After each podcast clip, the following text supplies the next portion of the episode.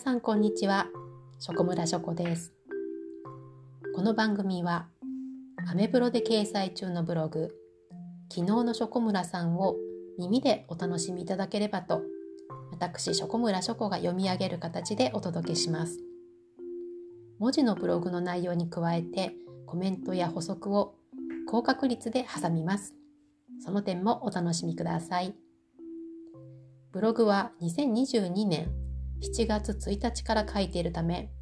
こちらとの時間差から季節感のズレが生じる場合もありますがゆるーくお聞きいただけましたら嬉しいです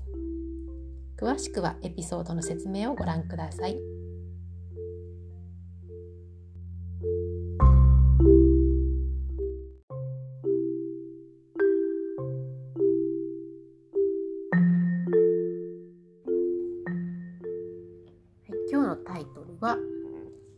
星占いと私です、えー、このブログのメインタイトル、まあ、屋号っていうんでしょうかね。これ昨日のショコムラさんっていうブログのタイトルをつけてるんですけれどもこの昨日のという過去の話を題材にするのが基本にしています。なんですけどこのブログを書いた日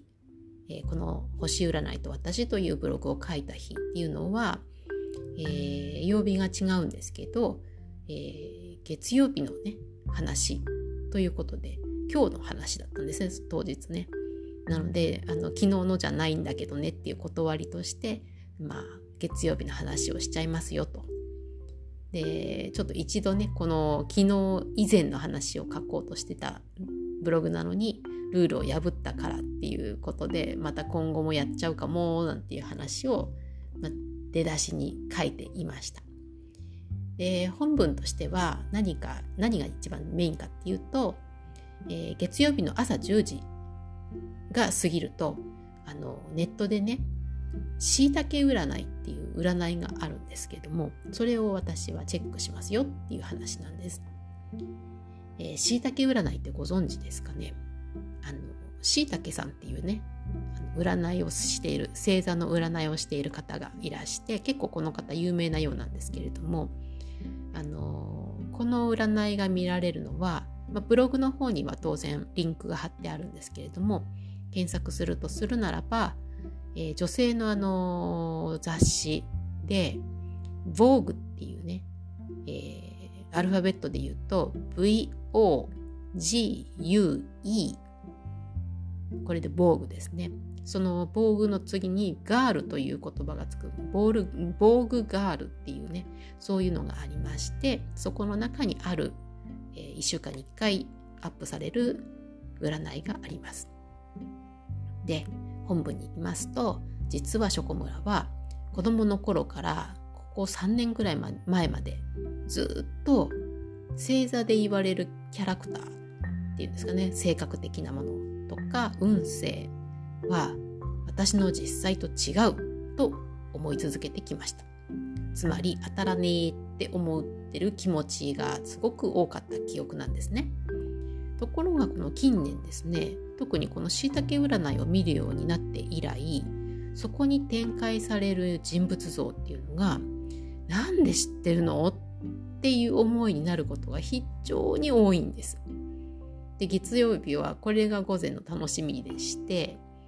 えー、まあ週間占いってね週の終盤に見ることってほとんどありませんよね。でもたまに見返すとあそうだって思うこともあって結構興味深いですよ。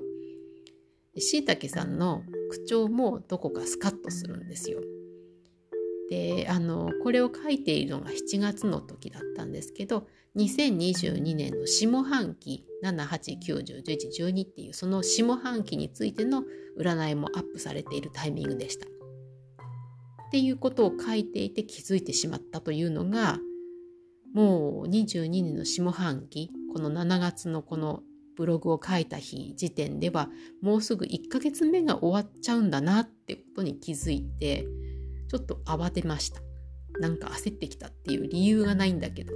焦りましたっていう感じで書いてます。はい。で、これでブログの方は、ではまた次回までごきげんようというふうに締めくくりました。えー、この音声では、まだ全然ね時間がすごく早かったのでちょっと少し長めに話しちゃおうかなと思います。あとまあ占いはですね本当に先ほどお伝えしたように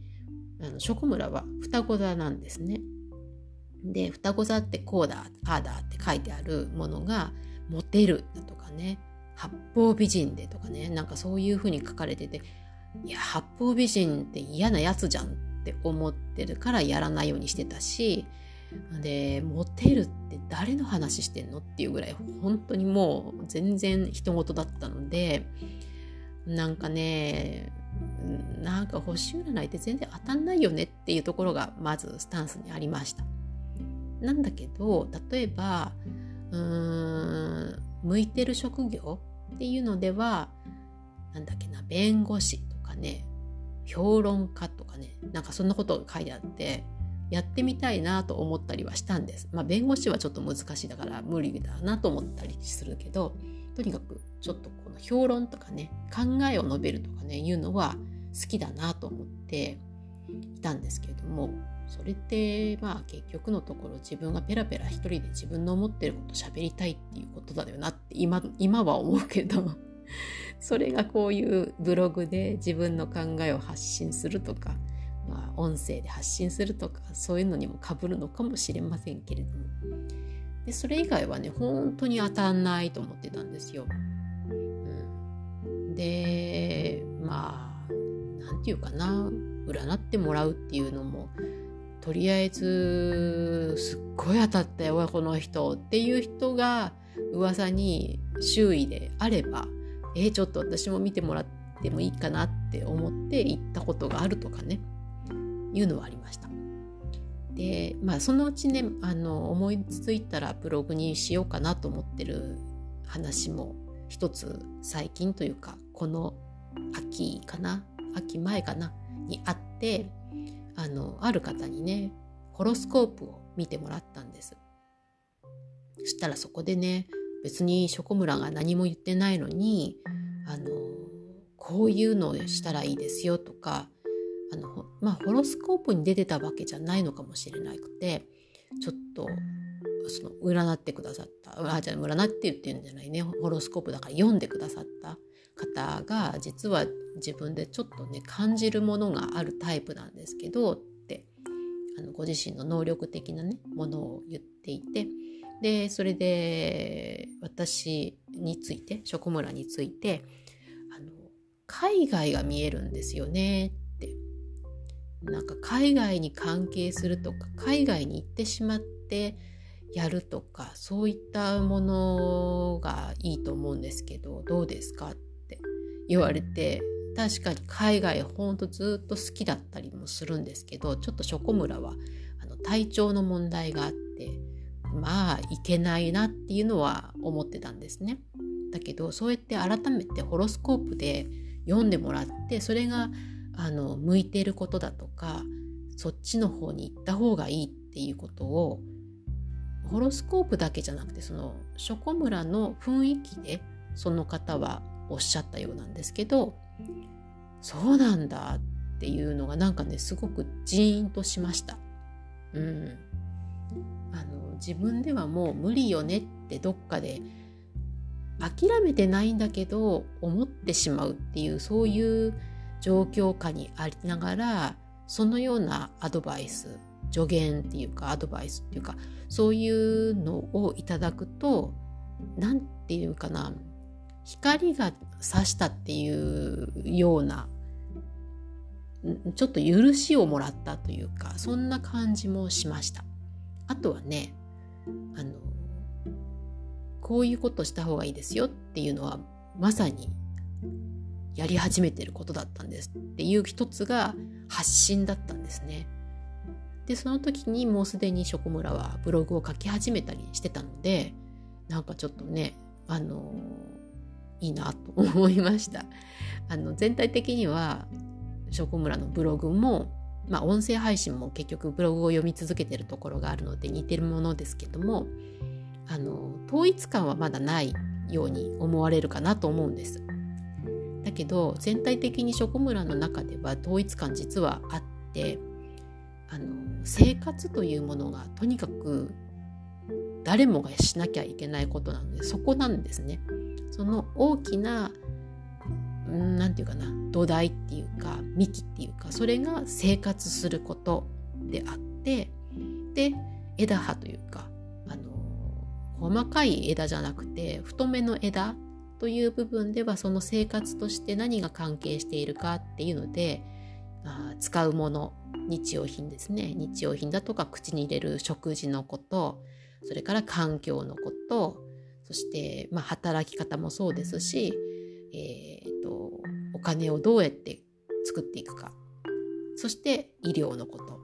医療っていうのはあのお医者さんとかねあの薬とかねそっちの方ですね。なので、まあ、それが自然療法とかそういうことに関わってくるんですけどそういう事柄が全部整っていくとちゃんと立派な木になってるっていうかねそういうイメージなんですね。なのであのよく1種類だけに絞った方がいいって話は聞くんですけどなかなか1種類に絞るっていうのは難しくって今のところは、えー、こういった全体像でお話をしてきているところです。だからいつかなんか特化するかもしれないんですけどそういった時にもしかしたらこのホロスコープだとかしいたけ占いだとか わかんないですけどねあの参考にすることになるのかもしれないです。まあ本当はね占いって20代とかまあ言っても30代前半ぐらいの子こうだってまでのあのときめきツールかなって思ってたんですけどショコムラもうすぐあの53.5になるんですけど なのにまだこういうのを見てそっかとか思ってる自分が意外です。うんまあ、そんなわけであの皆さんはいかがでしょうか？何か楽しい話があれば是非聞かせてください。ではまた次回までごきげんよう。